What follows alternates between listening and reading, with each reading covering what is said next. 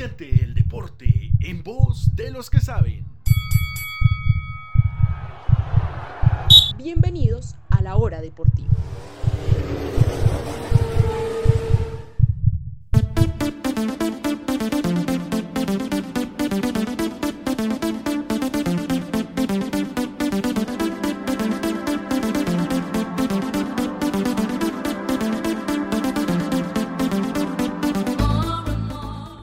Familia de la Hora Deportiva, cordial saludo una vez más el programa donde le trae toda la actualidad del deporte aquí por Radio Solsticio que se llama La Hora Deportiva. Hora Deportiva.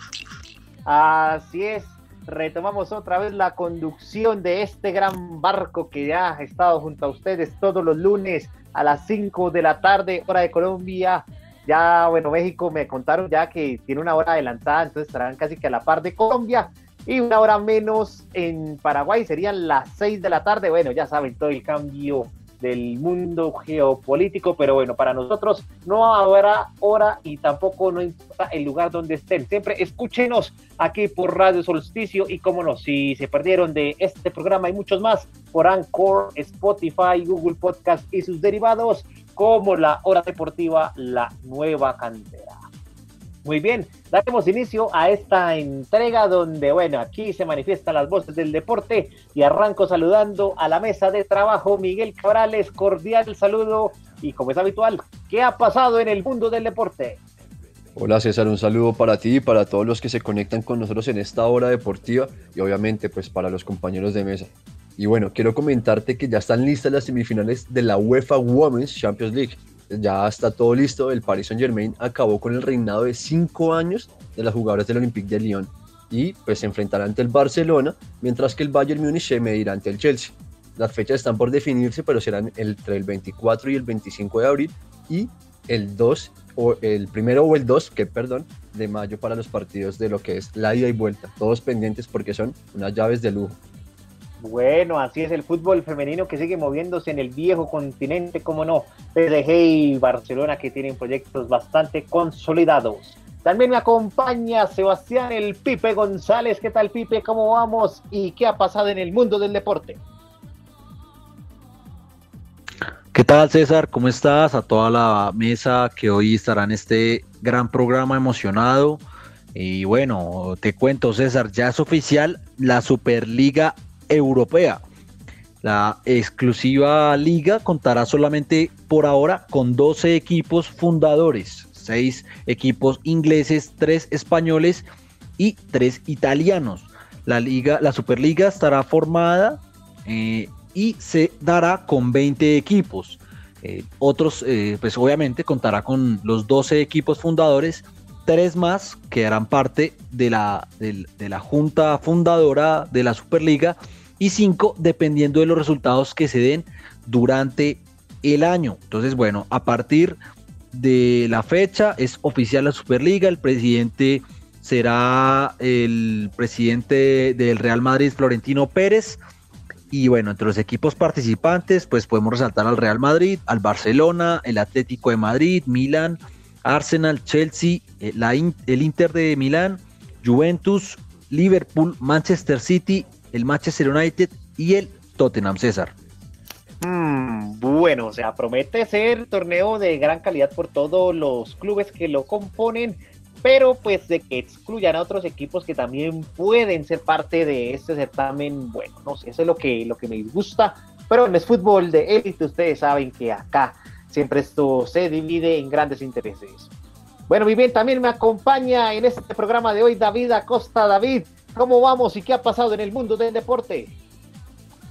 Hola César, ¿cómo vas? Bueno, muy contento de estar aquí otra vez en el programa. Y bueno, hablando un poco de la NBA, pues este fin de semana que pasó, el base estrella de los Golden State Warriors, Stephen Curry, eh, logró igualar un récord de Kobe Bryant al convertirse en el primer jugador con 33 años o más desde Kobe en anotar 30 o más puntos en 10 partidos consecutivos. Eh, bueno, y pues de esta manera Curry espera seguir eh, alzando toda su historia y su legado en la NBA eh, dentro de los próximos partidos. Así es, Stephen Curry, otro de los grandes jugadores de la NBA que sigue marcando registros récords en el deporte de la pelota naranja. Y como no, toda la actualidad también de la NBA la encuentran en la nueva cantera Periodismo Joven y Alternativo. Y cerrando esta sección de noticias, aquí también está Juan Esteban Pinzón. ¿Qué tal, Juanes? ¿Cómo vamos y qué ha pasado en el mundo del deporte? Hola César, muy feliz otra vez de estar acá acompañándolos en la hora deportiva. Un saludo para ti, para todos eh, nuestros oyentes y obviamente para mis compañeros en la mesa de trabajo. Y te cuento César, sigue ampliándose el cupo de nuestros colombianos en los próximos Juegos Olímpicos de Tokio. Esta vez nuestro atleta y maratonista colombiano Jason Suárez se clasificó para estos Olímpicos. Eh, al registrar una marca de prueba en la maratón de 2 horas 10 minutos y 51 segundos. Esto sí que me encanta, o sea, se, sigue sumando Colombia a más eh, registros y participaciones para la Olimpiada que se estará viniendo, ya restan cerca de 95 días para las Olimpiadas, traeremos una gran eh, participación, un gran cubrimiento por parte de este equipo técnico, tanto de Hora Deportiva también como de la nueva cantera. Y bueno, ya para ir cerrando nuestra ronda de actualidad, les quiero comentar que el deporte colombiano en cuanto al ciclismo tiene una gran participación de escarabajos, bueno, prometen dar todo lo mejor en el Tour de los Alpes. Estarán Nairo Quintana, Dayer Quintana, Winner Anacona, Daniel Felipe Martínez, Iván Ramiro Sosa, Sebastián Henao, Daniel Muñoz, Santiago Umba, Andrés Ardila, Cristian Muñoz, Harold Tejada, Jonathan Carnaveral, Alejandro Sori, Juan Fernando Calle. El Tour de los Alpes, que es un perfil bastante importante en el ciclismo por las sendas montañosas, dará inicio este lunes 19 de abril y estará finalizando cerca de el viernes 23 de abril. Entonces, para que no se pierdan todas las emociones del ciclismo. Y recuerden seguirnos en nuestras redes sociales, arroba la nueva cantera raya al piso y Radio Solsticio para que estén enterados de toda la actualidad deportiva y no solo deportiva, también del mundo y sus principales ejes. Y sin más preámbulo, arrancamos con esto que se llama La Hora Deportiva.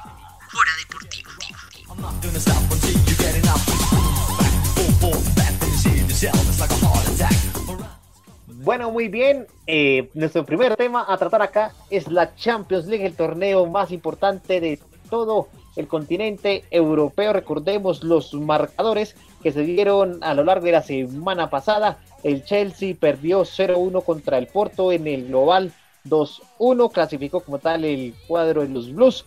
Eh, perdió el Paris Saint Germain 1-0 contra el Bayern de Múnich, 3-3 en el global, pero recuerden la ventaja del gol visitante, por eso pasa el PSG. Y el Borussia Dortmund perdió 2-1 contra el, Valle, el Manchester City en el agregado 2-4 para el equipo dirigido por Pep Guardiola y empató el Liverpool con el Real Madrid a 0 tantos en el global 3-1 a favor de la Casa Blanca. Y así, dadas las cosas, las semifinales quedan Real Madrid-Chelsea y PSG-Manchester City. Empecemos por esta primera, Real Madrid-Chelsea. Arranco por Miguel Cabrales. ¿Cómo ve usted este partido de semifinal? Bueno, es un partido importante. Eh, el Real Madrid que viene en alza, definitivamente. El, la Champions es el torneo que más le gusta y que más sabe jugar. Es un equipo copero, es un equipo de, torneos internacionales, sin decir que obviamente en la liga no lo demuestra. Sin embargo, el Chelsea con Tuchel ha demostrado también ser un equipo que aunque no tenga las mejores figuras, a pesar de que obviamente se, se reforzó, sabe cómo jugar replegado. Es un equipo al cual no es fácil hacerle gol. Entonces yo creo que es un encuentro en el cual vamos a ver el desarrollo en, en la mitad de la cancha. Eh, partido perfecto para que siga luciéndose Tony Cross con sus pases importantes y ah, perfecto para la velocidad de Vinicius. Entonces yo creería que por individualidades es este partido que se va a definir a favor del Real Madrid realmente. Claro, obviamente todos los prestigios estarán para la Casa Blanca, pero David, por historia y bueno, la jerarquía que ha demostrado el Real Madrid merece estar en la final, ¿no? Pero teniendo en cuenta que este Chelsea viene renovado con Tuchel al comando de, de este equipo. Bueno, sí, como lo comentaba Miguel, el Real Madrid tiene una mística impresionante en este torneo, no hay nada que, objetarle a esto. Eh, también lo veo amplio favorito frente al Chelsea, así de como decían, tenía una, venía una muy buena racha desde que está en las manos de Tuchel, es difícil hacerle un gol Pero el Chelsea no es un equipo que está, digamos, tampoco muy acostumbrado a estos, a estos torneos. Así que pienso que un Real Madrid con todas sus figuras dentro de la cancha eh, no le, se le va a dificultar el paso a la final. Juanes, entonces, yo por lo que tratan acá los compañeros, va a ser otra ficha más fácil la que tiene el Real Madrid. Y eso que si lo vemos en el partido contra el Porto, mire que aún así perdieron en la última jugada clave y que pues bueno, sufre también ese equipo en defensa. Eh, sí, César, un golazo del Porto en los últimos minutos, pero siento que fue una jugada aislada, teniendo en cuenta que la llave prácticamente ya estaba definida. Y concuerdo con mis compañeros, para mí el Real Madrid se va a llevar esta llave. Eh, afirmo lo que he venido diciendo en los anteriores programas, para mí el Real Madrid es el favorito a ganarse esta Champions por jerarquía, porque también como dice Miguel es un equipo que está al alza, eh, y se entienden muy bien, se entienden muy bien, a pesar de tener bajas en, en, la defensa, mucho se habló de que no estaban al nivel Nacho Fernández y, y era militado para, para resolver eh, esos problemas defensivos en el Real Madrid, pero para nada, o sea, respondieron muy bien, jugaron un, excelente, unos excelentes partidos y es un equipo muy sólido para, para ganarse esta, esta Champions League. Ahora, Felipe, usted siendo el técnico del Chelsea, en este caso el Tuchel, mm, tiene frente al Real Madrid con Vinicius, con Benzema, con Toni Kroos, con Luka Modric, Casemiro, bueno, todas las figuras que componen como tal este equipo. ¿Usted cómo plantearía el partido desde el arranque? Bueno, César, creo que a, mis jugadores lo primero que les diría es que aunque el Real Madrid sea el equipo que esté enfrente, hay que salir siempre a ganar, no importa el rival. Obviamente que pues no puedes salir a la loca atacar al Real Madrid, ¿no? Porque te, cobra, te cobra y, y, el Real Madrid lo ha demostrado de la mano de Zidane. Entonces hay que, hay que saber eh, que hoy en día la, localía no, no da una ventaja. Entonces hay que saber jugar los partidos. Creo que principalmente llevarse la ventaja en el primer encuentro creo que es es clave. Entonces creo que empezaría a eh, tratar de llevarme la victoria en el primer partido e intentar sostenerlo en el segundo. Sin embargo, bueno, hay que tener cuidado. El Real Madrid es un equipo de bastante jerarquía, si no por decir eh, o unírmele a lo que dicen mis compañeros David y Miguel y Juanes, de que el Real Madrid es un equipo que tiene mística en la Champions. Entonces hay que cuidarse, pero hay que ir a atacarlo, hay que ir a atacarlo y respetarlo. Bueno, eh, me quiero unir a, o bueno, más bien preguntarle algo que dice Pipe y es eh, hacer daño en el primer partido, hablando de ese caso de lo que es Real Madrid-Chelsea. Pero Pipe, el Chelsea inicia de visitante, entonces ahí habría la parte complicada. Ya otro tema que me gustaría poner eh, sobre la mesa es el Chelsea también viene de ganarle al Manchester City, quitando la posición de la pelota a un equipo que le gusta tener la pelota, ¿no? Entonces también el Chelsea tiene, tiene sus tácticas, o sea, Tuchel es un técnico que ha demostrado ya en sus clubes ser un estratega, entonces también podríamos entrar en lo que es el análisis de, pues de lo que decían contra Tuchel, obviamente dos personajes que están demostrando actualmente que son de los, mejor, de los mejores estrategas en Europa. Adelante, San Felipe.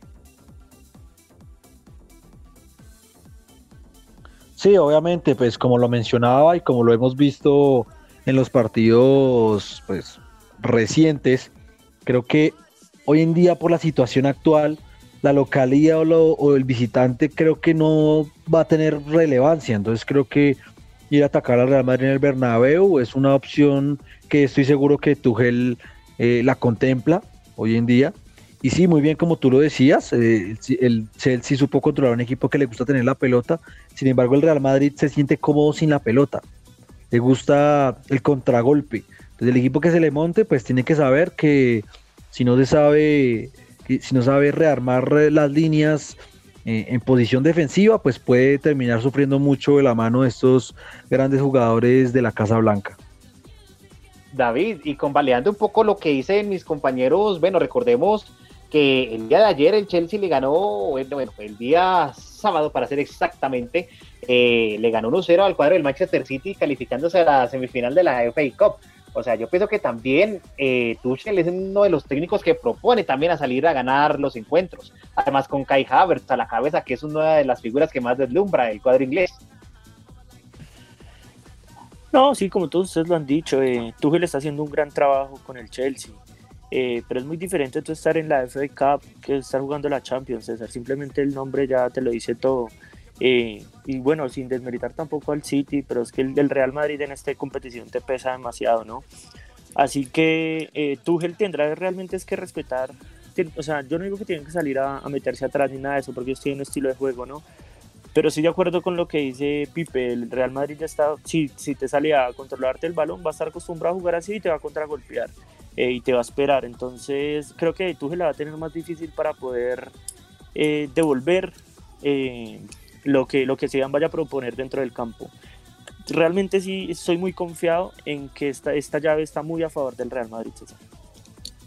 Bueno, Juan, ya para ir cerrando este análisis de esta llave Real Madrid-Chelsea, lo mismo que le preguntaba a Pipe, siendo usted el comandante de este barco llamado Chelsea, ¿Cómo plantaría ante el Real Madrid, teniendo en cuenta, como bien lo mencionó David, todo un esquema táctico que propone a un juego de transición de defensa-ataque bastante rápido, a lo que llamamos comúnmente al contragolpe, y que además es un equipo que sabe manejar muy bien la pelota?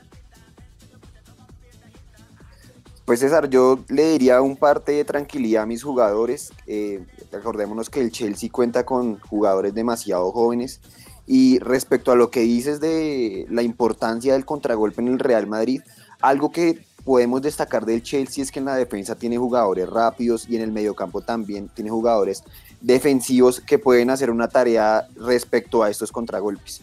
Como podemos hablar de Rudiger, de Souma, que son defensores centrales muy rápidos, muy veloces, que está Kanté, que también es un eh, volante defensivo que, que puede ayudar respecto a eso les diría que no dejaran tantos, tantos espacios, les diría que, que no presionaran tanto, porque el Real Madrid con jugadores como Vinicius, como Benzema, que te pone las pelotas al pie, igual de Cross, Modric, entonces eso puede ser un aspecto determinante para la resolución del partido.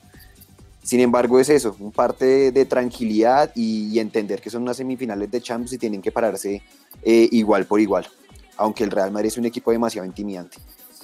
No, claramente. Yo creo que lo pudimos ver en el reciente clásico español, lo podemos ver en la liga y obviamente el Real Madrid, hasta si lo miramos línea por línea, es un equipo más compacto que, bueno, empezando desde el fondo con Courtois, si está Ramos en óptimas condiciones, si no va a estar Barán, eh, también mirando si va a estar Lucas Vázquez, Casemiro, Modric, Cross, eh, finalizando la jugada con Benzema, que es el 9 de área, Obviamente es un equipo arrollador que suma filas, además que Vinicius Junior también ha venido progresando individualmente en todo su despliegue físico y, como no, también desde lo posicional siendo extremo. Ya vemos que el jugador define, ya está más motivado, pero bueno, esperemos a que pase como tal todos estos encuentros el día 27, que estamos hablando más que todo de este Real Madrid-Chelsea. Ahora pasamos a la otra llave que es del PSG Manchester City. Miguel, ¿cómo ve el panorama?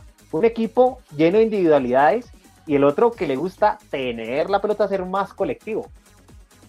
Sí, pero bueno, vemos a un Manchester City que ganó por el mismo marcador tanto de local como de visitante y donde Foden fue entre comillas la figura, puesto que les da la, el marcador que les, les da la clasificación. Y en la otra llave vemos a un PSG que brilló ante un Bayern Múnich, obviamente muy complicado, con un Di María, un Neymar y un, Mbappé fuera de este mundo. Entonces yo creo que vemos un partido de chequeras. Hace poco inclusive veía un meme que hablaba sobre eso y que era una imagen muy, muy acertada. Vemos un partido entre los jeques contra gente de plata, gente de plata contra gente de plata. Sin embargo, para mí está a favor del PSG, puesto que tiene un poco más de eh, compacto sus jugadores, un equipo con una idea mucho más clara, por así decirlo. Creo que Pochettino actualmente pesa más en el club que lo que hace Guardiola en el Manchester City. Eh, qué pena con, sí, con Guardiola en el Manchester City, qué pena. O sea que Pipe eh, pesará un poco más, antes de entrar a David, pesará un poco más entonces la letalidad entre Mbappé y Neymar que todos los 11 del Manchester City. Bueno, eh, yo creo que es es un poco precipitado, ¿no? Porque pues bueno, el PSG también tiene eh, un buen colectivo, sin embargo sí, los, las individuales es lo que más brilla, pero no hay que menospreciar el trabajo, el trabajo en conjunto y táctico que mantiene el Manchester City, ¿no? Porque bueno, el Manchester City es muy ordenado tácticamente. Eh, se nota que es un equipo dirigido por, por Pep Guardiola, que les ha enseñado bastante, saben cómo eh, retroceder, saben cómo atacar en conjunto, saben dónde ubicarse, saben cómo romper las líneas. Entonces es un equipo bastante peligroso, por más de que en este mismo instante no tenga eh, figuras individuales como lo tiene el PSG con Neymar y Mbappé.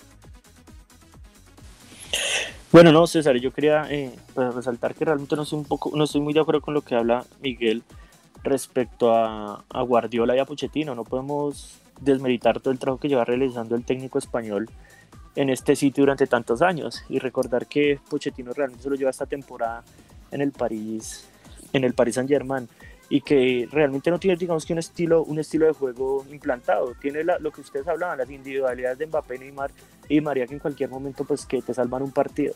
Pero como tú lo tienes, lo, como ustedes lo saben, el City ya tiene una impronta, sabe realmente a lo que juega y está claro que sí, claro, tú tienes tres balas adelante, pues tienes que cuidarte demasiado de ellos, ¿no?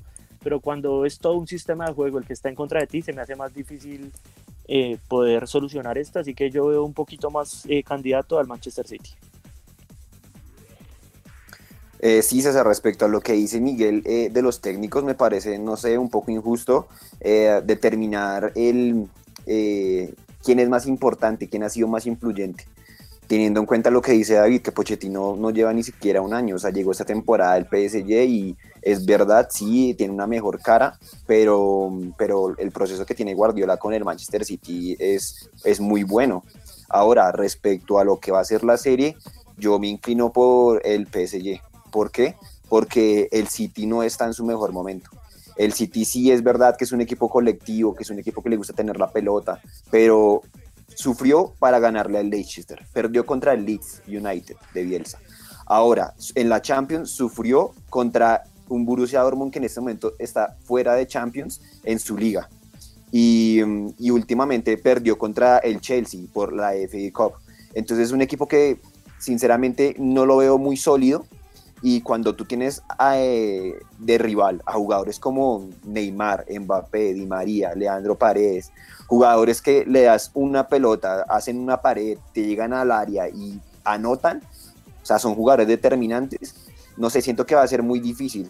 Me causa muchas dudas eh, los últimos partidos de, de Guardiola por esta razón.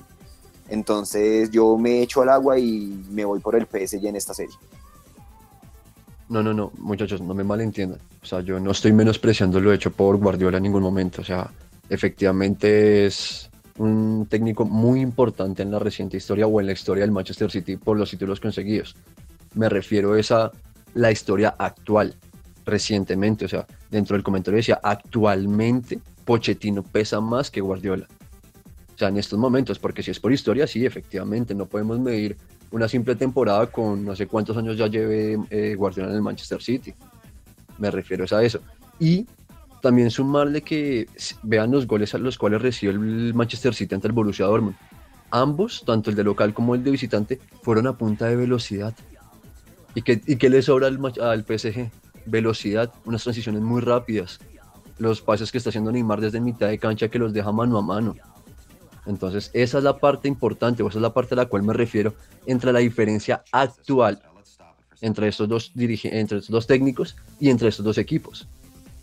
No, claramente que se detallan varias cositas de estos dos equipos y son muy notables como tal lo que componen ambas escuadras. Ah, voy contigo, David, y también respondiendo esta pregunta que planteo y lo mismo para Sebastián Felipe para que la vaya pensando. Y es que en dado el caso en que, bueno, el PSG liquide como tal los sueños del Manchester City, ya será la hora para que Pep Guardiola cierre como tal este capítulo con el equipo inglés. Los invitamos también a ustedes que nos escuchan en este programa para que nos lo comenten en nuestras redes sociales. Adelante, David. No, César, mira, pues es que también quería agregar y pues comentar también todos a, la, mesa.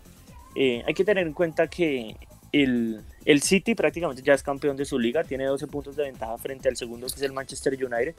Como ustedes lo dicen, ya queda eliminado de la, de la FA Cup, ¿no? Entonces realmente en ese momento, ¿qué es el único torneo que le, realmente le va a importar ahorita? Y al que le va a meter toda la ficha la UEFA Champions League, torneo que no ha podido ganar, torneo que Guardiola no ha podido ganar desde que salió del Barcelona. El PSG en este momento se encuentra segundo, ¿no? En su liga y tienen que ganarla. Si, si tú no ganas, si el París no gana la, la liga de su país, pues es un fracaso realmente. Así estés en semifinales, en final de Champions, también hay que tener esto claro. Así que también me parece que por este punto hay que tener en cuenta eh, el favoritismo de pronto que pueda llegar a tener el Manchester City. Y bueno, respondiéndote tu pregunta, César, sí, esta es la Champions League que tiene que ganar Guardiola. Esta es, tiene que ser esta. Si no es esta, eh, yo creo que sí ya es hora de ir empacando las maletas y buscar un nuevo, un nuevo equipo, un nuevo futuro para el técnico español. César, creo que sí, creo que si Guardiola no llega a ganar esta Champions, ya es hora de un nuevo rumbo, un nuevo equipo, me suma a lo que dice David, a lo que decía, que pues si no gana esta, pues bueno, queda mucho que desear eh, el técnico español Josep Guardiola, César y compañeros. Ahora, Pipe, así breve y cortico para darle la palabra a, Juanes. ¿Qué pesa más, el fútbol del PSG o el Manchester City? Para mí el City. Para mí el juego colectivo pesa más. Adelante, Juanes. Sí, César, respondiéndole un poco a lo que decía Miguel de la actualidad de los técnicos, siento que en el caso del PSG con Pochettino, o sea, sí, se le da mucho mérito al técnico, pero es que cuando tú tienes en el ataque jugadores tan determinantes y también estás jugando en una liga que no es de primer nivel, pues obviamente se va a ver una mano contundente. Sin embargo, lo que está haciendo Pep Guardiola, o sea, la idea de juego de Pep Guardiola siempre ha sido muy buena y actualmente me parece que también es de destacar. Ahorita estamos viendo que le está dando continuidad a un jugador como Phil Foden, que se postula para ser uno de los mejores jugadores en Inglaterra. Entonces, no más por esos méritos, yo diría que es muy, es muy arriesgado decir que Pochettino actualmente es más que Guardiola. Y con respecto a lo que dice mi compañero David, también concuerdo que es el City tiene que irse sí o sí por esta Champions porque prácticamente ya la liga la tiene ganada y no compite nada más. Pero lo mismo pasa, pasa con el PSG. El PSG ya prácticamente está cansado de ganar todos los años una League One y si no la gana esa temporada no pasa nada. Es más, ellos están postulándose principalmente para la Champions League también teniendo en cuenta que la temporada pasada quedaron de segundos y, le, robó, le quitó el título al Bayern Múnich. O sea, esta es la oportunidad también del PSG de postularse como campeón teniendo jugadores tan talentosos y una inversión tan grande.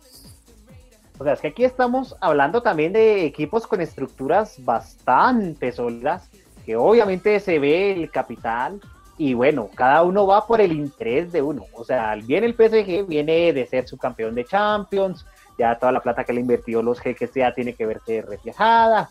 Ya en el Real Madrid va por otra, quiere seguir haciendo historia. El Chelsea quiere seguir haciendo revelación, quiere seguir. Si tienes hambre de título, ese, ese equipo inglés. Y el City, bueno, le toca o le toca, o sea, ya, ya, ya es hora. ¿Sí o no, Miguel? Sí, efectivamente, le toca o le toca.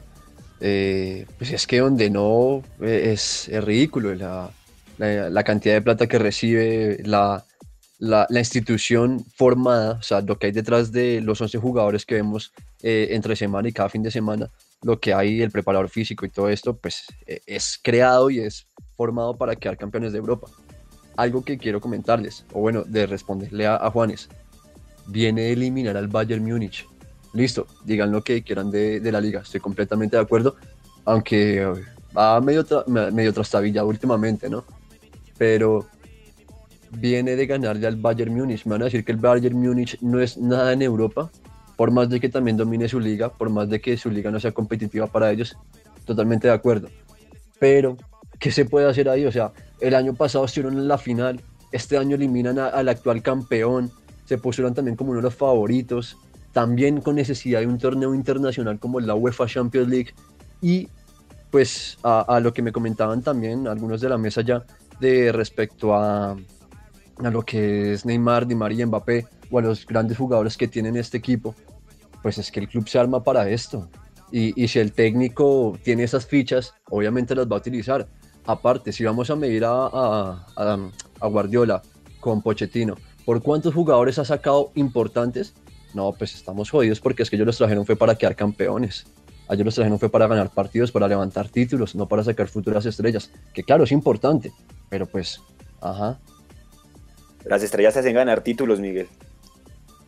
Adelante, David. Sí, para eso está Mbappé también, que me lo están menospreciando. O que me están diciendo que, que ajá, que por qué utilizar a ellos, mejor dicho. No, pues es que obviamente si tú tienes unas estrellas hay que ponerlas en el campo, es que eso, eso está claro y creo que ninguno de nosotros está diciendo lo, lo contrario. A lo que nosotros hablamos es que de pronto se le da un mérito exagerado a lo que, a lo que ha hecho Pochettino, porque realmente, o sea, en el, en su estilo, en el estilo de del París no es que haya cambiado mucho, ¿por qué? Porque son posiciones rápidas, juego de velocidad, la magia de Neymar, la explosión de Mbappé, ¿no? Entonces, pues realmente no, no hay que alabar tampoco todavía mucho al técnico argentino, aunque, se, aunque esté haciendo un gran trabajo, ¿no? Eh, y, por, por, por, otro lado, eh, pensar también que el viso, sí, lastimosamente eliminó al Bayern, eh, pero ¿por qué?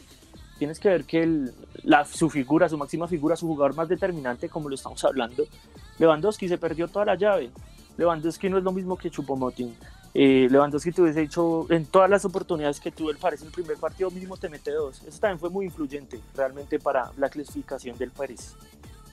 O sea que bueno, ya para ir cerrando este bloque de Fútbol Champions League, Felipe, las estrellas pesarán más que cualquier otra idea táctica colectiva.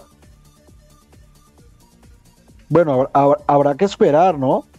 Porque como puede ser que sí marquen la diferencia, puede ser que sea su propia o la soga que se pongan al cuello. Puede ser lo que los termine eh, sacrificando. El juego colectivo, cuando lo haces bien, puede darte muchísimos réditos. Y por ahora los equipos de Guardiola pues nunca defraudan en lo colectivo. Bueno, muy bien, ya para ir cerrando como tal esta Champions, bueno, para cada uno de ustedes les voy a preguntar en este encuentro de ida cómo quedarán los partidos. Arranco esta vez por Juanes. ¿Cómo quedan estas llaves de semifinales? Claro, César, para la llave del City y PSG, como te digo, yo me inclino por el PSG porque actualmente lo veo jugando eh, mejor y sobre todo más efectivo. Y respecto al Real Madrid-Chelsea, yo creo que pasa fácil el Real Madrid. ¿Se atreve a dar un marcador? Eh, me atrevo que el Real Madrid pasa por una diferencia en el global de más de dos goles. Y el PSG, lo, yo creo que lo gana por un gol y si no se puede ir a unos tiempos extra, pero confío en que PSG se puede estar ganando esa llave. David. Mm, Bueno, eh, yo digo que el Real Madrid se va a llevar esta llave un 3-1 y el, el Manchester City un 2-1, 3-2, algo así muy cerrado, César. Pipe. César, para mí la final es eh, el Real Madrid contra el Manchester City.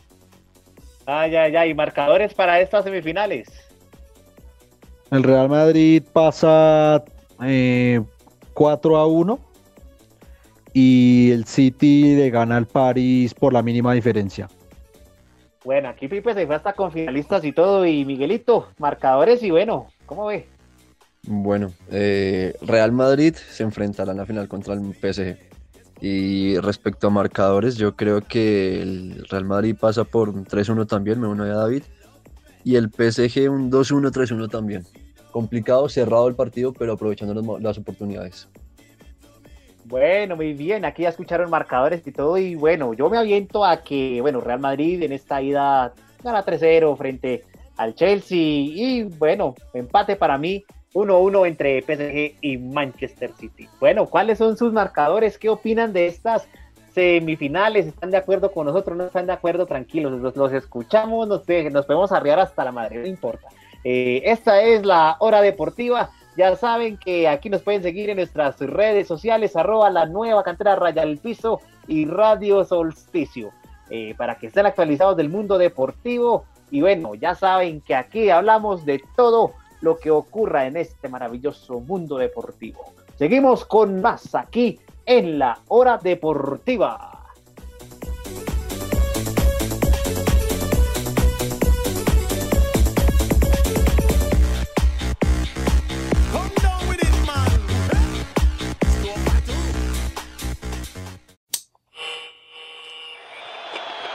Ponte bien los audífonos y sube el volumen porque estás escuchando La Hora Deportiva. Les saluda Ana Idet en otra promoción más de la hora deportiva. No se olviden de seguirnos en las redes sociales, estamos como arroba la nueva cantera y arroba Radio Solticio. otro lunes compartiendo un poco con ustedes el especial del fútbol paraguayo. Hoy les quiero dar algunos datos de los equipos a presentarse en la Copa Libertadores esta semana. El día de mañana, martes 20 a las 18.15 horas de Paraguay, el decano visitará Táchira.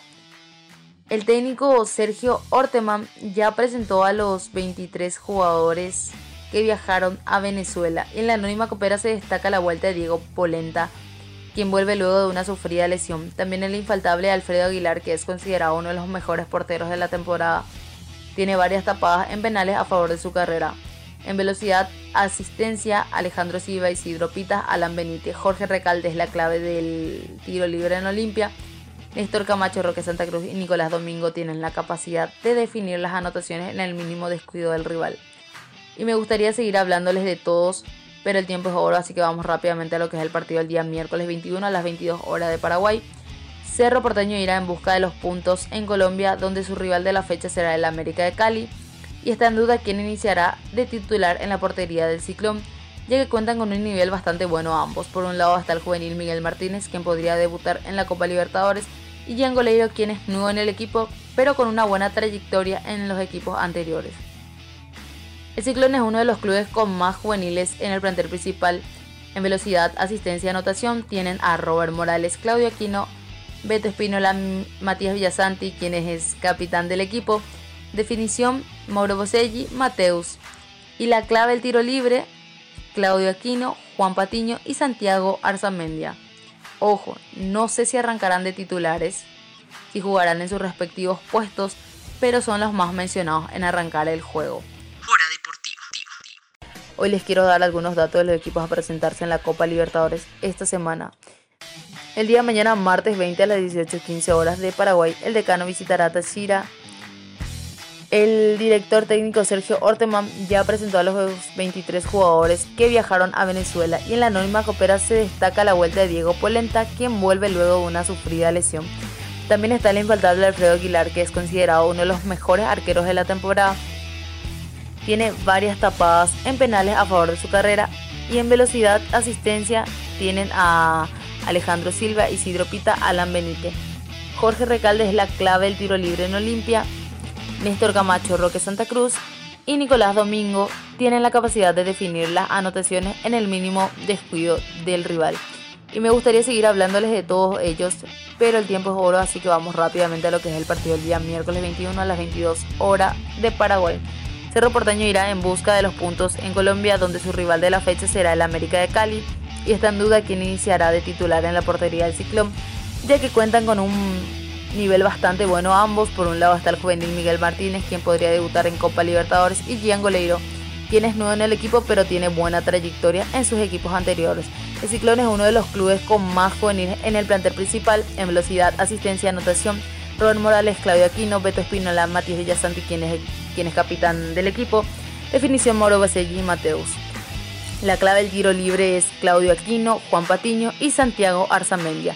Ojo, no sé si arrancarán de titulares, si jugarán en sus respectivos puestos, pero son los más mencionados en arrancar el juego. Y con esto me despido y nos volveremos a encontrar el próximo lunes para estar informándole un poquito más acerca del fútbol paraguayo. No se olviden de seguirnos en las redes sociales, estamos como arroba la nueva cantera y arroba radio solticio.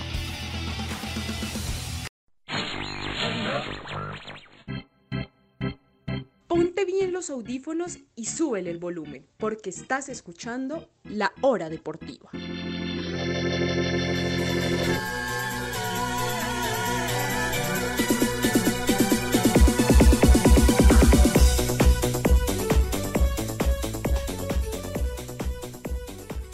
Bueno, muy bien, gracias por estar acá con nosotros en esto, lo que se trata y se dice que es la hora deportiva aquí por Radio Solsticio. Una vez más, les recuerdo que estaremos siempre todos los lunes a las 5 de la tarde, hora de Colombia.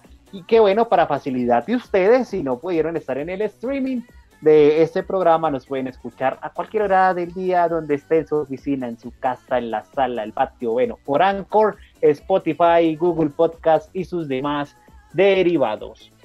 Bueno, Sebastián Felipe, hablemos de lo nuestro, lo que nos compete acá en esta mesa, que es la Vuelta a Colombia y el ciclismo colombiano. ¿Cómo le ha parecido como tal está a lo largo del desarrollo estas dos, tres etapas que se han ejecutado en el territorio nacional. Pues bien, César, muy importante.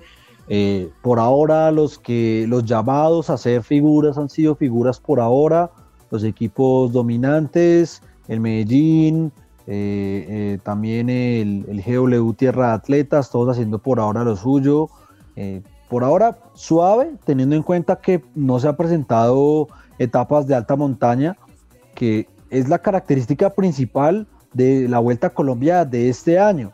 Hay que tener en cuenta que, pues bueno, Oscar Sevilla volvió a ganar a contrarreloj y es preocupante un poco ese aspecto, sobre todo en el deporte nacional, porque al parecer nos estamos preocupando más por sacar buenos escaladores que por sacar ciclistas completos, César. Miguel, eh, si bien Oscar Sevilla es uno de los opcionados a ganar como tal esta vuelta a Colombia, bueno, ¿qué tanto afecta, digamos, esta superioridad que tiene el corredor colombo español con respecto a los ciclistas colombianos que, bueno, se han venido preparando a lo largo de estos meses para esta competición? No, pues bastante y realmente demuestra el por qué estamos eh, bajando la calidad de, competidores o de especialistas, no, ni siquiera especialistas, a lo que decía Pipe, de corredores completos. Entonces, pues también complica la, situación pues vimos lo, hecho por Brian Gómez de Super que muy, muy, de una forma muy interesante logró quedarse con, el primer puesto en la segunda etapa. Sin embargo, pues es, es preocupante realmente que inclusive llegando a los sprint final se vea tanta equivalencia, se vea tanta igualdad entre competidores o entre, se supone, expertos de montaña con algunos de sprinters. Entonces, compleja, compleja la situación. Y hablando de sprinters, Miguel, ¿cómo le pareció la etapa que ganó, bueno, en la primera etapa oficial de la Vuelta a Colombia Nelson Soto? Un sprinter con bastante experiencia, que ha estado en el Caja Rural y que, bueno, está actualmente en el Colombia tierra de atletas.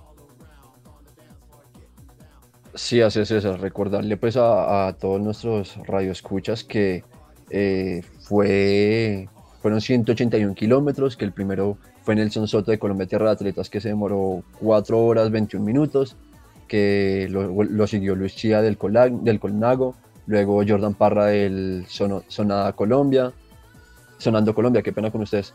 Entonces, pues bueno, fue importante, hubo, varios ataques, sin embargo, el ataque, uno de los ataques de los que me acuerdo, el mexicano Ignacio Pardo junto a Steven Cuesta y, Sebastián Lesmes, fue importante, pero al final, del, al final de, la etapa tampoco sirvió para mucho, no fue tan importante. Entonces logró mantenerse el, eh, el, Colombo español Oscar Sevilla en esta, con esta etapa, eh, demostrando la calidad que tiene, demostrando cómo atacar y terminar una etapa tan importante, una etapa tan importante como lo fue la primera etapa. No, claramente que bueno, el corredor español eh, se vio afectado, pero no se vio hasta ese entonces cambio en la general a como no fue la etapa que vimos el domingo pasado, que bueno, ganó el corredor del Colnago Luis Carlos Chía en un balaje bastante interesante, pero bueno, Brian Gómez de Supergiros eh, descontó y bueno, supo bonificar para la general Sebastián Felipe. Así es, César, una etapa que como bien lo mencionábamos, eh, no va a definir la general, Falta creo que bastante, sin embargo importante que Brian Gómez le quite el liderato al Team Medellín para que, bueno, empiecen, empiecen a, apretarse un poco la, correa, pero igual estoy, estoy casi seguro que estos equipos saben que en la alta montaña es cuando se va a saber quién es quién, ¿no? Y vienen grandes etapas, por ahora, eh, bueno, todavía no, no veremos la gran montaña, la etapa 4 eh, será la clave, ya que empieza la alta montaña, van a subir la línea, entonces creo que es importante esa etapa para todos los que estén pendientes de la vuelta a Colombia. Ahí ya podremos saber más o menos quiénes son los perfilados a ganarlas, ya que bueno, estas primeras pues fueron eh, de características llanas. Bueno, les recuerdo que hoy se recorrió entre Mosquera, Girardot y Bagué una etapa que bueno, prometió bastante desde es una etapa totalmente llana con un pequeño porcentaje de inclinación sobre el sector ibagreño y que para el día de mañana 20 de abril estará entre Ibagué, Chicoral y Alto de la Línea, lo mismo que decía Felipe, uno de los puertos más largos del ciclismo. Bueno, Miguel, para usted, entre esta bandeja de equipos, ¿usted a quién ve más perfilado para, digamos, esta etapa que se va a llevar para el día martes, comprendiendo la alta inclinación que tiene como tal el puerto de montaña de la línea? Está, está Medellín, está Colombia Tierra de Atleta, está Colnago, eh, por sí muchos equipos, pero me parece que entre los tres están esos. Sí, no, efectivamente yo me quedo con el Team Medellín realmente. Es el que durante esas distintas etapas ha demostrado una estrategia como más sólida, eh, que ha logrado llevar a sus distintos corredores eh, en, un equipo compacto, están cercanos en las distintas posiciones de, de, la general. Sin embargo, pues nada, no podemos tomar, debemos tomar en cuenta más bien las cuestiones climáticas que también pueden jugar en, en contra de esos ciclistas, ¿no?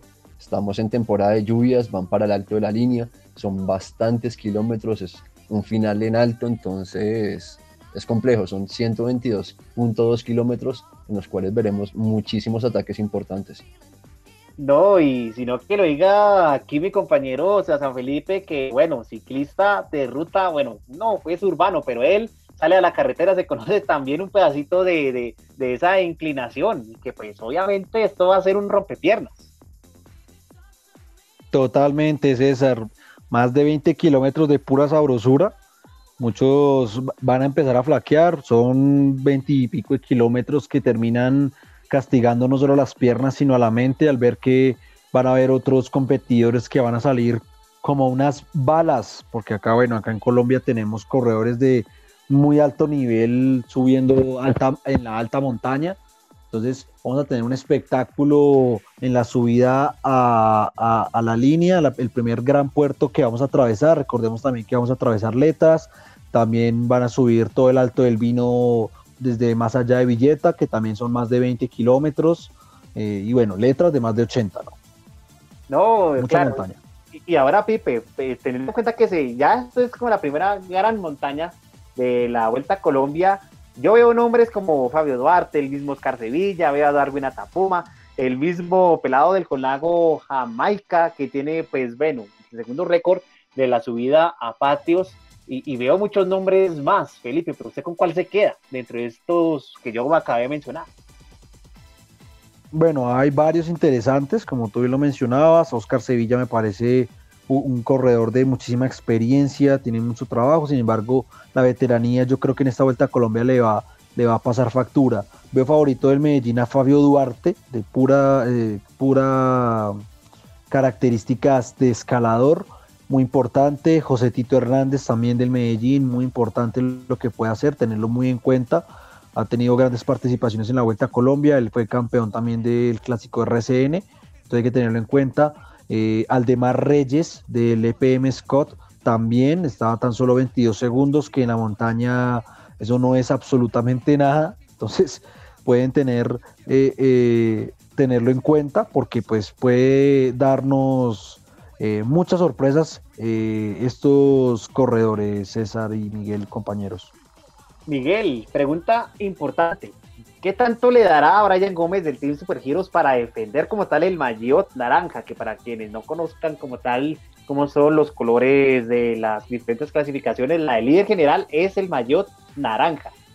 Entonces, Miguel, ¿qué tanto le bastará a este hombre para defender este maillot? Bueno, dependerá mucho también de cómo funciona el equipo en trabajo para él, ¿no? De qué tanto la...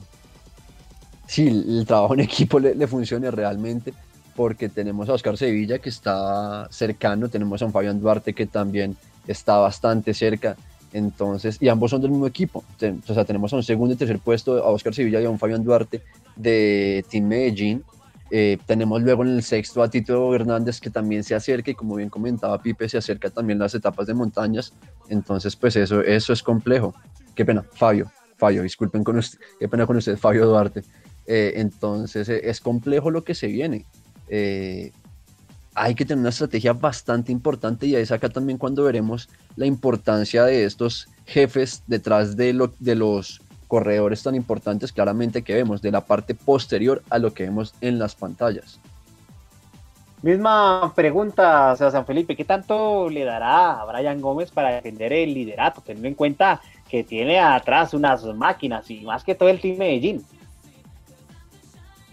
Bueno, será bastante complicado, ¿no? Hay muchísimos nombres muy importantes. Recordemos que Colombia es un país de netamente escaladores. Entonces puede que aquellos que sean buenos para el sprint o la media montaña terminen por sufrir estas grandes etapas porque la verdad es que eh, los que hemos tenido el placer de salir a la ruta y recorrer más de eh, un puerto de más de 20 kilómetros subiendo, sabe uno el castigo que implica eh, física y mentalmente Además de que, bueno, el equipo presionando, de muchas otras cosas, muchos factores que puedan afectar. Entonces habrá que ver la inteligencia, la madurez y la experticia que tenga el jefe de filas, el mismo corredor, para poder sostener el liderato. La verdad es que no creo que lo sostenga por mucho tiempo, pero, pero bueno, hay, que darle la esperanza y, el, beneficio de la duda a, a Brian Gómez, César Miguel. Así es, Brian Gómez, que es un corredor joven del Team Super Heroes Manizales, que bueno, es líder eh, de esta fracción de la Vuelta a Colombia momentáneamente. De igual forma, eh, todos los detalles que le estaremos llevando de esta competencia ciclística estarán a cargo de la nueva cantera Periodismo Joven y Alternativo. Y claro, como no, yo, yo guardo mis fichas como tal con Fabio Duarte, campeón del mundo, un hombre que ya sabe que es ganar una vuelta Colombia, ya sabe cómo es también esto del Tour Colombia cuando vienen aquí las grandes principales figuras del ciclismo, pero bueno, la montaña que es crucial acá en el territorio colombiano, que saca lo mejor de nuestros ciclistas y como no, les traeremos también la actualidad de todo lo que es este ciclismo colombiano, como hoy lo comentaba al inicio, con el Tour de los Alpes, cerca de 14 colombianos en acción. Y bueno, esto ha sido ciclismo aquí en la hora deportiva. Y como ustedes ya saben, vendremos con música y más información del deporte. Así que no se despeguen de esto que se llama La Hora Deportiva.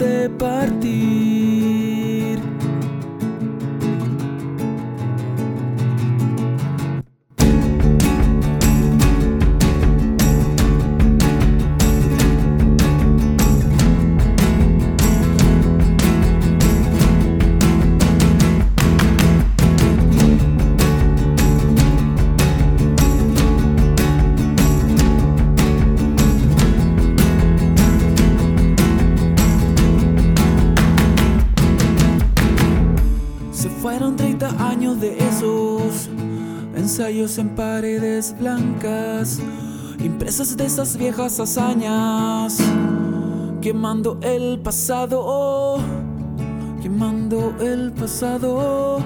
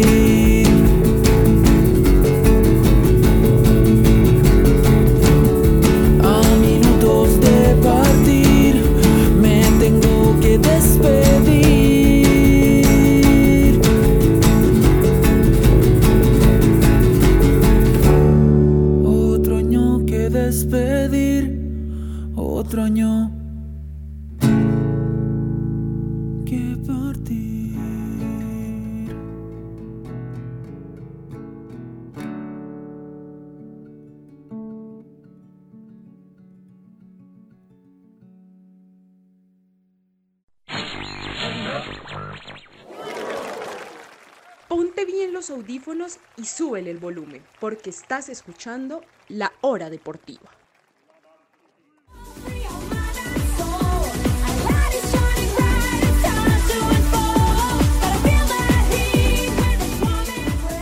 Hola, hola César, a todos los miembros de la mesa de la hora deportiva con la nueva cantera. Se disputó la fecha 7 de la Superliga Americana de Rugby en la burbuja de Uruguay. Eh, Cafeteros Pro, representante colombiano en su primera incursión como equipo profesional, cayó 87 ante Jaguares 15 de Argentina, un equipo muy reconocido a nivel continental y también a nivel mundial. Eh, sin duda alguna que es un, un, reto de aprendizaje para el equipo colombiano y esto lo expresó Oscar Forero, jugador del equipo el cual dijo que tienen que seguir trabajando, que tienen que mejorar bastantes cosas, tener más el balón, ser más estratégicos, pero que estaban contentos por enfrentar a un equipo tan grande y tan, tan importante en el rugby. Eh, ahora eh, el próximo 21 de abril enfrentarán a, Peñarol de Uruguay y seguir este aprendizaje de cara al futuro. Eh, sin duda alguna que participar por primera vez le va a quedar como experiencia a muchos miembros del equipo. Así va la tabla, César y todos los miembros de la hora deportiva y nuestros escuchas. Jaguares primero con 35, Peñarol 27 puntos, Selnam de Chile con 21, Olimpia Lions con 14, Cobras Brasil 15 con 5 puntos y Cafeteros Pro con 3 unidades. Eh, adelante César con más hora deportiva y recuerden hoy es lunes, hoy es lunes y qué bonito abril se nos viene. Adiós, adiós.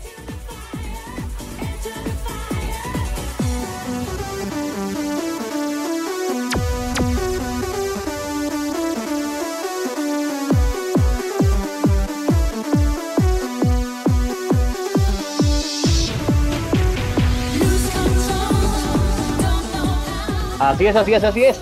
Llega la hora deportiva después de toda esta información y como no de la buena música que nos auspicia acá Radio Solsticio. Y oiga, ya se suscribieron aquí a nuestras redes sociales, como no vea. Síganos aquí en la nueva cantera Raya al Piso y Radio Solsticio. Ya saben, síganos si quieren activar la campana. También estamos en YouTube Suscríbanse para más contenido. Estaremos llevándoles más transmisiones en vivo. Ya tuvimos, recuerden, por parte de la cantera que tuvimos a John Velázquez. Van a venir más invitados. Estén pendientes de nuestras redes sociales. Igualmente Radio Solsticio, que siempre trae cosas innovadoras para cada uno de ustedes. Y bueno, ya en este tercer bloque final de nuestro programa hablaremos del deporte a motor y cómo exactamente la Fórmula 1 porque el día de ayer se corrió el GP de Italia en Romagna, donde Max Verstappen del Red Bull Racing se llevó la primera casilla, seguido de Lewis Hamilton de la escudería Mercedes y cerrando con broche de oro eh, Lando Norris del Team McLaren. Bueno, David, síntesis de lo que ha sido como tal este Gran Premio de Italia.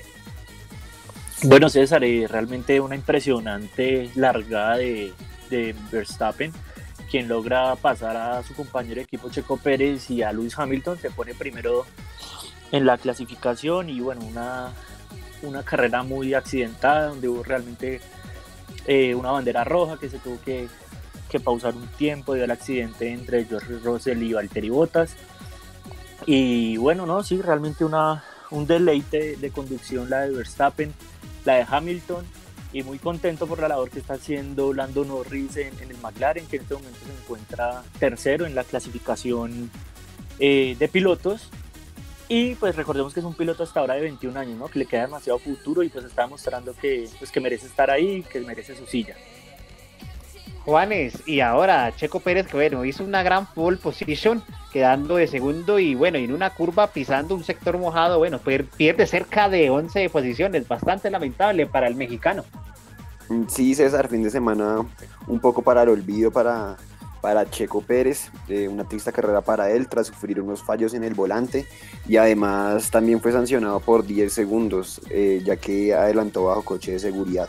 Entonces, triste fin de semana para nuestros representantes latinoamericanos, César. Así es, y ahora Sebastián Felipe, yo creo que también cabe destacar eh, la, gran labor que tuvo Ferrari hoy, tanto con Charles Leclerc que estuvo codeándose entre la segunda y la tercera casilla, como Sainz, que bueno, hizo una gran resultado. Es cierto, César, una gran labor, tenían que demostrarlo. Emilia Romagna, pues como bien lo saben, se corrió en el autódromo de Dino y Enzo Ferrari. Entonces tenía que demostrar el conocimiento que tienen del terreno, eh, también de que el Ferrari de este año pues no va a tener los problemas que ha tenido los años pasados, tiene que volver a retomar la senda de, lo que es Ferrari y pues bueno, Leclerc y Sainz pues hicieron lo mejor que podían, pero pues ante el motor que tiene Hamilton debajo del, o bueno, entre, entre sus piernas, pues bueno, hace que, que la vaina cambie bastante. Y Norris, una gran participación en la de hoy, superando a, a, los mencionados Leclerc y Sainz. No, claramente. Además que fue un GP que, bueno, fue bastante accidentado, ¿no, Miguel? La lluvia hizo protagonismo allí y, bueno, varios choques entre ellos, entre Russell y Bottas. Le pregunto, ¿quién tuvo la, la culpa entre Russell o Bottas. Y además que aclaro y me confieso acá que estaba ilusionado con los puntos de Williams. No, totalmente de acuerdo. O sea, yo creo que hay un factor común que hemos dicho todos y que es parte crucial de la pregunta que me haces. Y es que el protagonista realmente de hoy, detrás de Verstappen y Hamilton, eh, bueno, y hasta lo que hizo Norris, es el clima.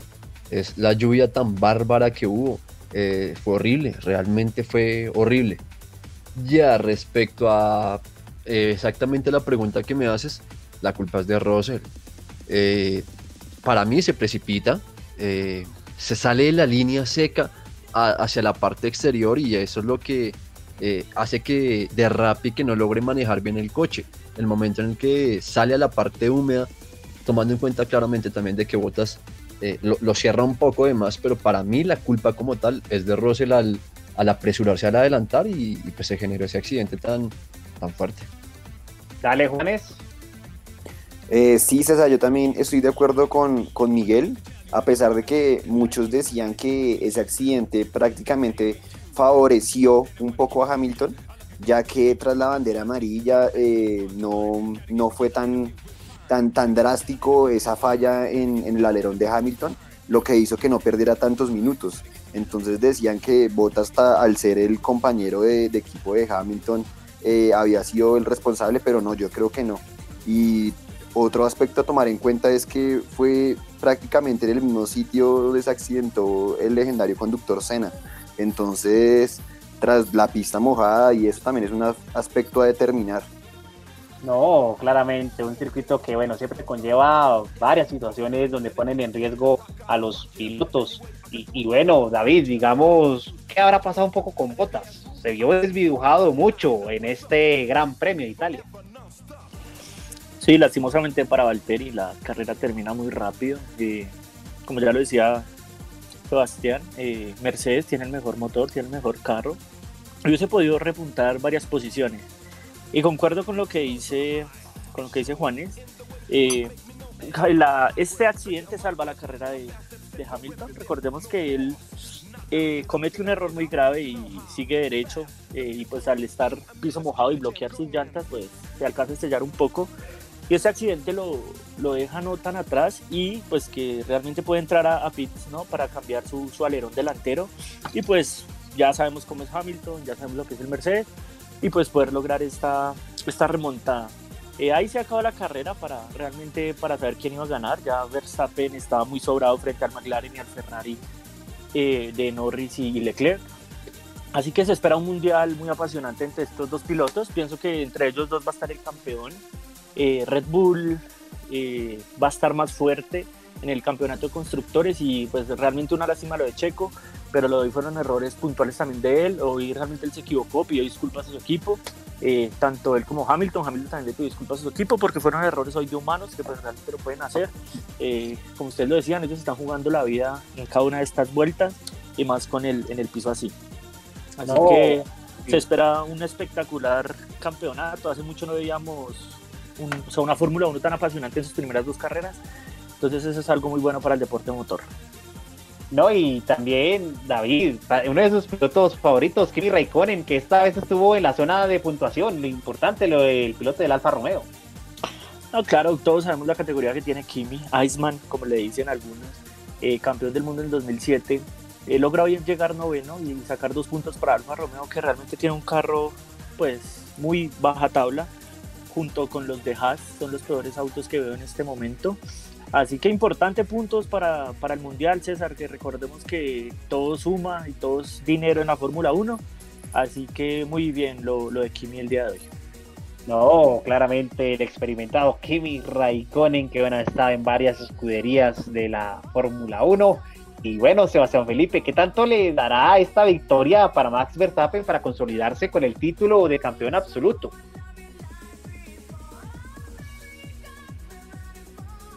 Bueno, principalmente siento que Verstappen lo que le va a dar esta victoria es confianza para lo que se viene, el saber de que desde el arranque puedo superar a Hamilton, puedo mantener la, diferencia y saber que la presión de no ir liderando la, la, la carrera puede más con la cabeza de algunos corredores que están acostumbrados a liderarla, como lo que digamos lo que le pasó hoy a Hamilton que al final terminó pues eh, pagando esa ansiedad con un error humano que pudo haberle costado mucho más de lo que le costó hoy, que afortunadamente las cosas de la vida le permitieron eh, ocupar el podio hoy, pero bueno, es la confianza que tiene Verstappen de cara a lo que viene del campeonato mundial.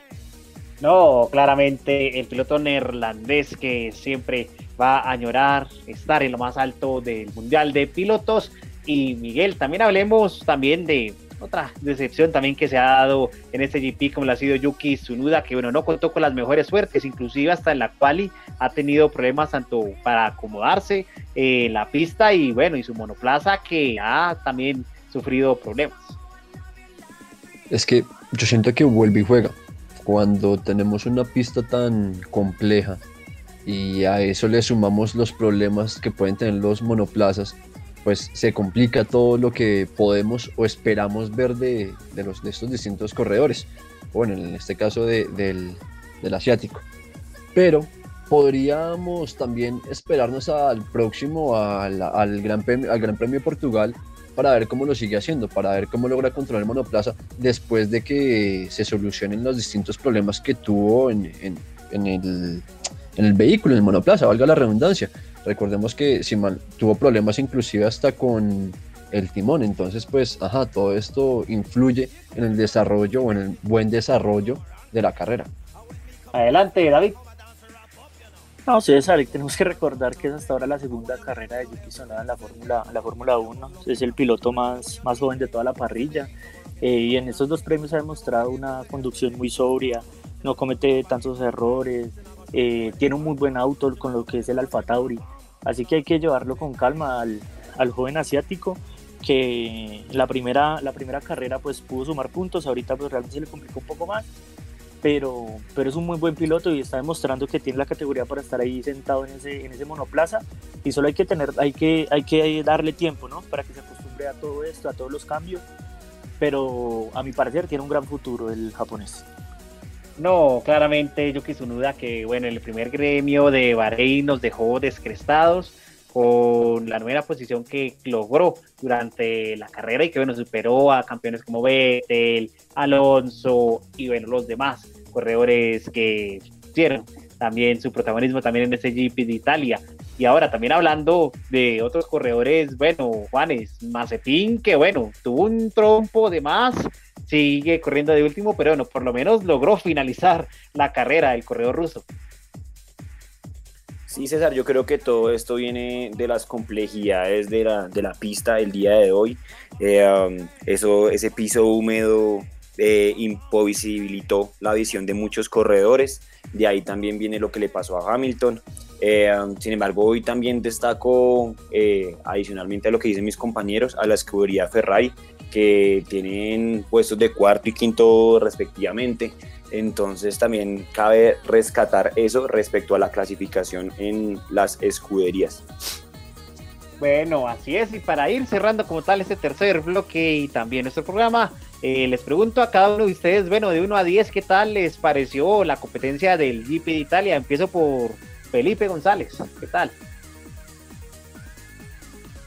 César, para mí un 9, una carrera con muchísimas emociones, eh, hubo de todo, ¿no? El piso mojado hizo que eh, sacaran las mejores virtudes cada uno de los pilotos, algunos se les vio que, que bueno, que la ansiedad puede que les gane, otros la poca experiencia, otros, eh, bueno, muchas otras cosas más. Para mí, muchísimas emociones. Norris eh, impresionante, Verstappen con una largada muy buena. Bueno, el, che el checo eh, hay que darle un poco más, más de tiempo mientras se, se consolida y se, se, adapta bien al vehículo. David, ¿qué tal de 1 a 10 el GP de Italia? No, César, esto fue un 10 rotundo donde podemos ver la lucha de los dos grandes pilotos que tenemos en este momento, como es Hamilton y Verstappen. Eh, accidentes, lluvia, adelantamientos, una bandera roja, reanudación de carrera. No se le puede pedir mucho más a la Fórmula 1, realmente un espectáculo. Así que es un 10 rotundo. Así es. Juanes, calificación para este GP.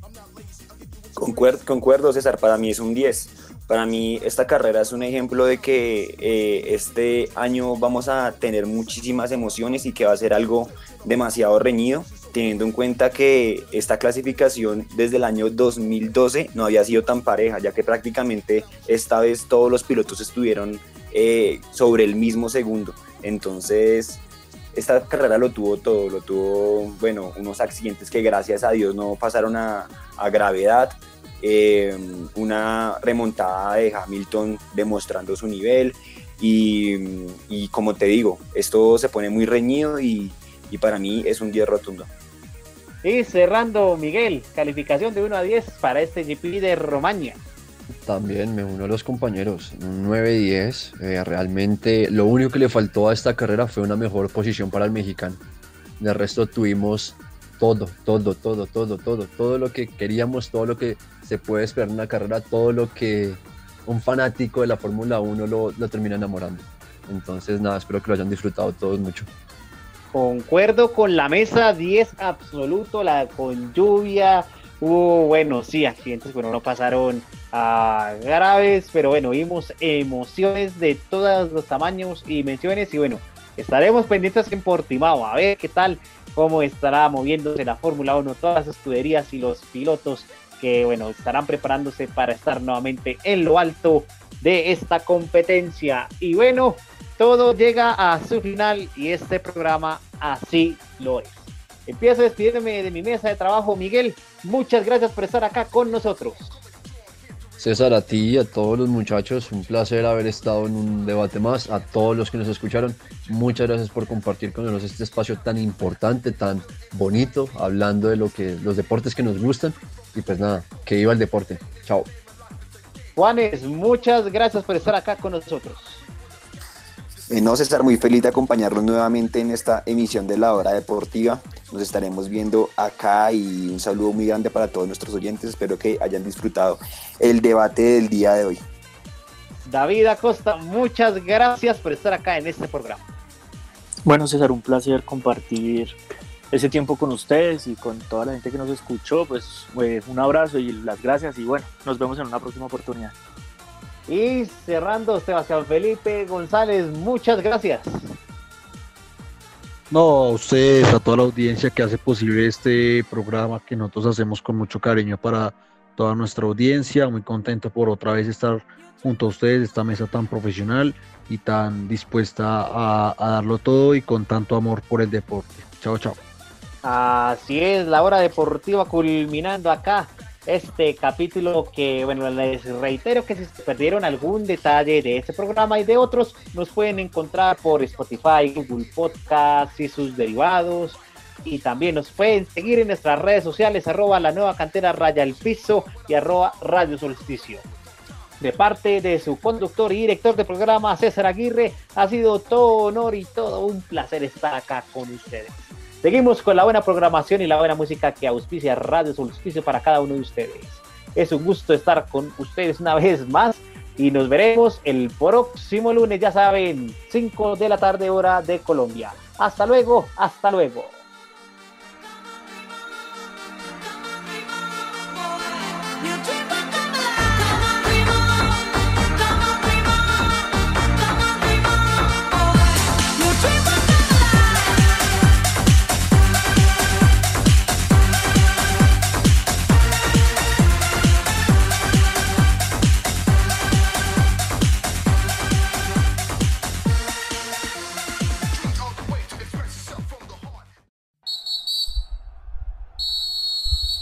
Nuestra hora ha terminado, pero el deporte no para. Escúchanos todos los lunes con toda la acción de los deportes.